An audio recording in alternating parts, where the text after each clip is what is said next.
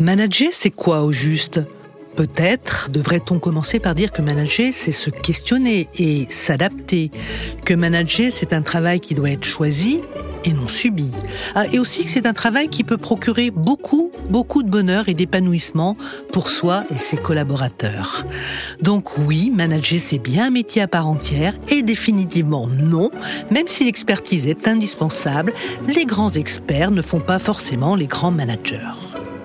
Parti pris, expert de la valorisation des talents au service des DRH, vous propose le podcast Confidence de Manager, histoire de démonter les idées communément admises au sujet du management, histoire encore de souligner que face aux questions du quotidien, même s'ils se sentent souvent seuls, les managers se posent tous les mêmes questions. Et puis, et puis de vous faire entrer dans la vie de ceux qui en sont les héros. Vous me suivez? Je suis Carole Renucci, je suis journaliste, j'ai animé de grandes équipes au sein d'un groupe de presse et je suis passionné par les sujets qui touchent aux relations humaines. Aujourd'hui, nous allons à la rencontre d'Hélène, 33 ans, pour ce nouvel épisode de Confidence de Manager. Je suis originaire de la région toulousaine, mais je vis actuellement dans le Var. J'ai quitté ma région d'origine pour pouvoir euh, rejoindre un CDI dans une entreprise dans laquelle je suis restée 6 ans et dans laquelle j'ai eu ma première expérience en management, qui ne s'est pas forcément très bien passée. Donc j'ai pris ce poste quand euh, j'avais 25 ans à l'époque, euh, première expérience vraiment CDI et concrète.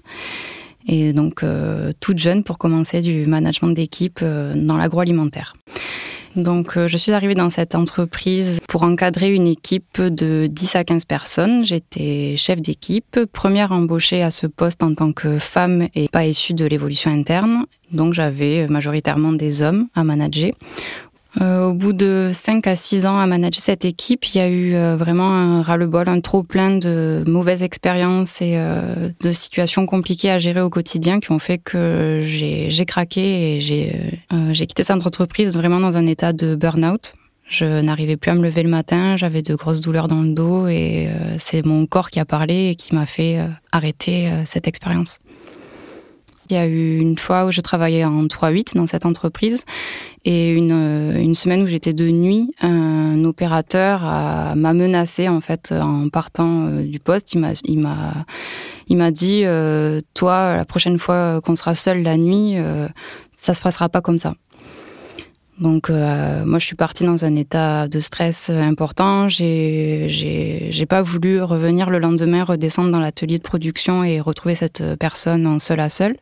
J'ai alerté mon manager qui sur le moment n'a pas réagi et n'a pas souhaité régler ce cas.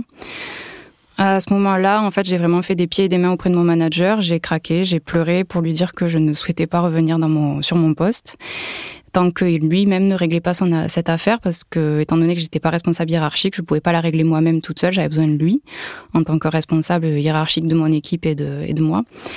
Donc, euh, à force d'insister, me voyant en pleurs, et euh, il a été forcé de le faire. Donc, il a convoqué la personne pour euh, lui remettre les points sur les i et lui expliquer que j'étais la personne responsable de l'équipe et qu'il fallait m'écouter quand je donnais des consignes et qu'il fallait me respecter. Donc, il nous a convoqués ensuite tous les deux pour qu'on s'explique et qu'on règle ça euh, entre nous et qu'on se serre la main. Donc euh, ça s'est passé comme ça, on s'est serré la main, mais après c'était le début de, d'un enfer pour moi.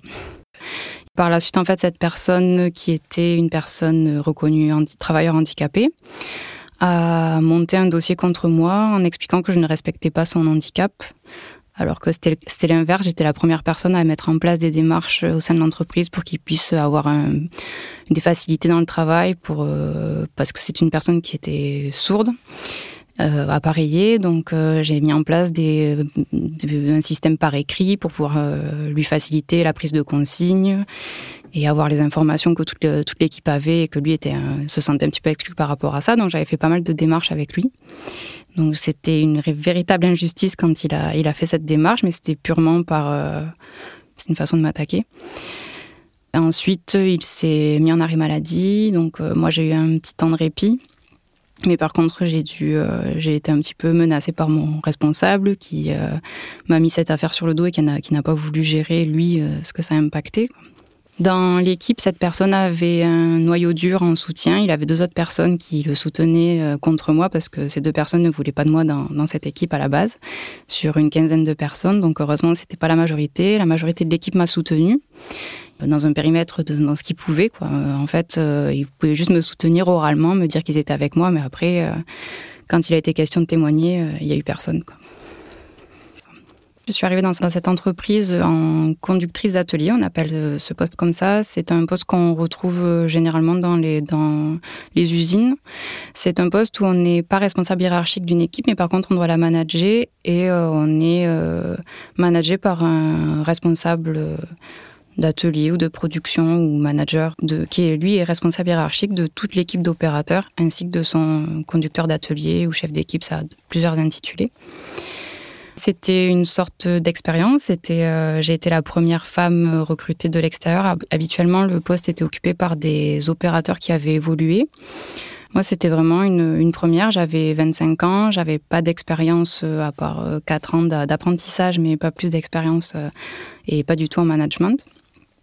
Donc, c'était vraiment un poste expérimental pour eux. Ils avaient l'intention de faire changer euh, la dynamique dans l'équipe, le poste en lui-même, avoir un regard extérieur et, euh, et faire changer l'organisation. Dans ce contexte, quand j'ai été recrutée, j'ai été recrutée par mon N plus 2 et d'autres N plus 1 dont je n'ai pas dépendu hiérarchiquement après. Donc mon M plus 1 ne m'avait pas choisi, ne souhaitait pas m'avoir comme, euh, comme candidate et me voir occuper ce poste. Donc après, ça a été compliqué pour moi, étant donné qu'il me l'a fait ressentir assez rapidement dans ses actions de management, dans son manque de soutien au quotidien, dans les difficultés que j'ai pu rencontrer.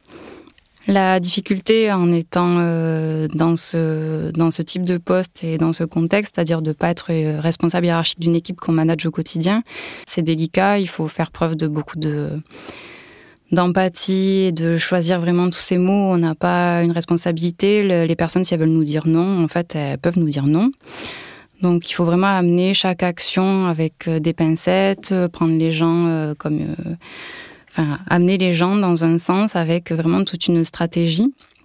Ça peut se faire naturellement en fonction des personnes qu'on a en face. Il y en a qui reconnaissent notre autorité et il n'y a aucun problème avec ça. C'est ce que euh, que j'ai rencontré dans mon équipe. La plupart étaient totalement OK avec mon management et ma position dans, cette équipe. Le problème, c'est je l'ai vraiment rencontré avec trois personnes qui avaient posé problème depuis euh, le départ. En fait, ils ont toujours posé problème dans toutes les équipes dans lesquelles ils ont été.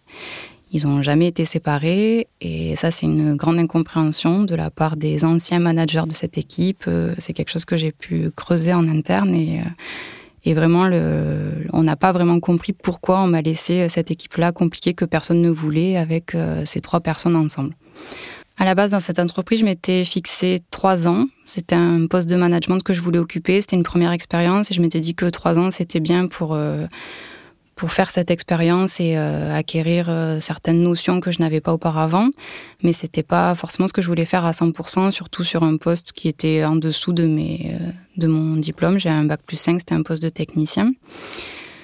Donc j'ai tenu six ans, j'ai dépassé mon, mon, mon, objectif de trois ans. Je pense que ce qui m'a fait tenir, c'est le lien que j'ai pu construire avec les équipes que j'ai eues les personnes qui m'ont entourée. J'avais un, fort lien avec euh, mes collègues de travail qui occupaient le même poste que moi. Il y a vraiment une solidarité entre nous. Au bout de cinq ans et demi à occuper ce poste avec le N plus 1 que j'avais depuis le début, il y a eu un moment où j'ai craqué. Je me suis mise en arrêt maladie parce que j'étais en burn-out. C'est euh, le mot qu'a mis euh, mon docteur sur ce que, les symptômes que je ressentais. Donc j'ai mis du temps à passer cette période, mais au bout d'un moment je suis revenue parce que pendant mon burn-out, mon N plus 1 a, changé. J'en ai eu un nouveau qui était beaucoup plus jeune et que je connaissais. C'était un ancien apprenti.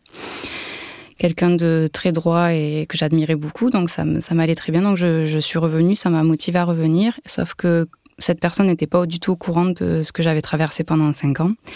Et quand je suis arrivée sur le poste, elle a décidé d'intégrer une personne dans mon équipe qui avait posé problème dans toutes les équipes dans lesquelles elle était passée, en pensant que moi j'étais la personne qui allait pouvoir la recadrer par rapport à mon management et, euh, et les preuves que j'avais faites auparavant.